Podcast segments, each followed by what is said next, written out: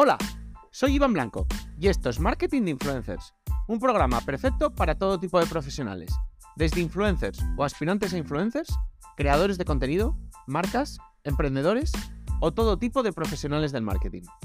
Aquí desterraremos mitos y prejuicios que existen contra este sector. Explicaremos cómo llevar estrategias de marketing de calidad trabajando con ellos, hablaremos de temas de actualidad y por supuesto os ayudaremos a alcanzar el objetivo de ser influencers.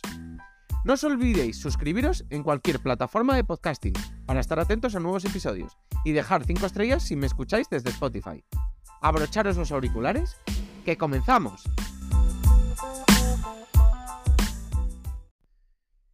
Pues hoy os vengo a hablar de una novedad que ha salido en los, en los últimos días, creo que hace un par de semanas, que es de TikTok. Ya sabéis que yo en TikTok eh, no suelo hablar, no suelo traer novedades normalmente quizá tan tan al mismo ritmo que en el resto de redes sociales, no por supuesto porque TikTok esté, esté parada, porque ni mucho menos, sino porque bueno, es verdad que no soy un usuario, digamos, tan tan fuerte de TikTok, lo uso muy poco, lo usa muchísimo más mi madre, por ejemplo, y bueno, pues pequeños detalles en la interfaz, pequeñas novedades, filtros, eh, cosas así, pues es verdad que no me doy cuenta e incluso cuando cuando puedo leer alguna noticia relacionada con, alguna novedad, pues si no eres un usuario, muchas veces a esas novedades no les das eh, la suficiente importancia o incluso no, no te parecen tan importantes.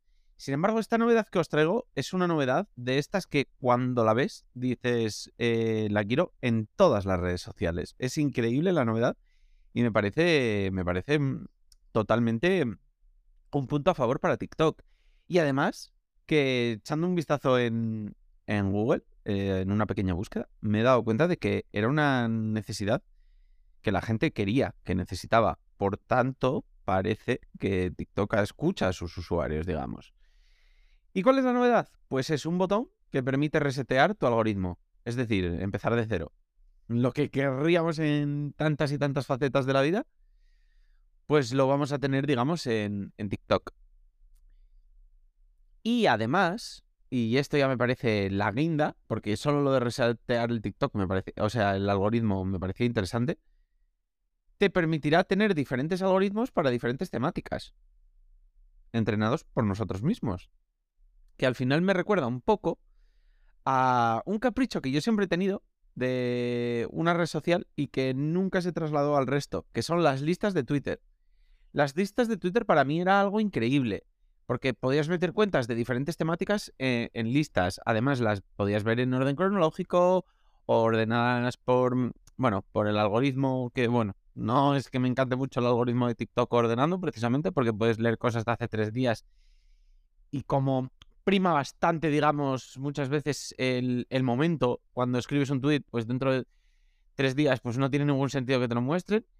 Y bueno, pues siempre fue una cosa que me gustó mucho las, las listas de Twitter, porque al final reconozcamos que si no las redes sociales se monta un poco un popurrí y digamos que está muy bien y suele ser muy dañino, digamos, para la mente de los usuarios y muy adictivo. Por eso funciona. Pero digamos que a mí yo soy muy ordenado y yo necesito las cosas como muy ordenadas. Entonces, pues yo qué sé, en Twitter que leo mucho sobre fútbol, sobre sobre emprendimiento, por ejemplo, pues que se me intercalen esas dos temáticas en, mi, timeline, pues la verdad es que se me hace complicado. Entonces, pues siempre me pareció increíble. Y siempre fue una cosa que le pedía a Instagram, porque en Instagram me pasaba un poco lo mismo. Quería separar un poco, pues, mis amigos por un lado, mi, eh, pues yo qué sé, marcas que sigo por ver un poco lo que hacen, eh, cuentas que sigo de moda, cuentas que sigo de fotos de viajes super guays, eh, lo que sea, eh, de recetas y sin embargo, pues ¿qué me encuentro? Pues una receta, una, un famoso en una piscina, un amigo que se ha ido de vacaciones, etcétera, etcétera. Entonces, es algo que siempre había envidiado de Twitter, que siempre había querido tener el resto y no había. Y esto sería igual, pero además sería algorítmicamente, es decir, no requeriría que no que tú crearas la lista manualmente, que en el fondo, y yo sé cómo es el usuario medio, em, el usuario medio, digamos que eso le resultaría tedioso y no lo haría, porque al final requiere invertir un tiempo, pues igual, yo qué sé, un par de horas en organizarlas todas, en separar tus cuentas, etcétera, etcétera. Y bueno, pues el usuario medio yo reconozco que esas cosas no le gustan. Esas cosas son un poco para gente un poco más friki o más rayada con esas cosas, como puedo ser yo en este caso.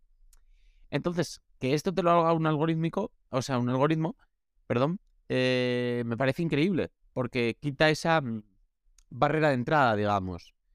Y al final es algo que estaría dispuesta mucha gente con, con el fin de tenerlo todo más ordenado y además creo que el algoritmo funcionaría mejor en, cada una porque te enseñaría mejor. El, imagínate en TikTok, si tienes un algoritmo sobre todo enfocado a recetas y a comida y a todo esto, pues los vídeos que te muestre y, la forma que vayas a tener de educarlo va a ser mejor porque solo estás educando esa parte. No es lo mismo que si estás educando un algoritmo global y te tiene que mostrar por recetas, te tiene que mostrar, eh, que sé, cotilleos, de todo porque se, va a volver más loco y es más difícil para él, supongo. Y para ti, que el contenido justo encaje con lo que buscas. Entonces, la verdad que, me parece increíble estas dos novedades de TikTok y, muy, muy, muy, muy trasladables al resto de redes sociales. También, por ejemplo, en YouTube. En YouTube, por ejemplo, yo me ha pasado alguna vez de mirar algún vídeo por, por clickbait o porque de repente pues lo necesitaba por un momento de mi vida, por una temática, yo qué sé, por poneros un ejemplo, tuve una tontería en la piel que busqué en internet y justo me apareció un vídeo de, YouTube y, bueno, decidí clicar. Error mío, sí, sé que este camino no era bueno, pero bueno, fue por ahí. Y todavía cada poco, cuando entro en mi.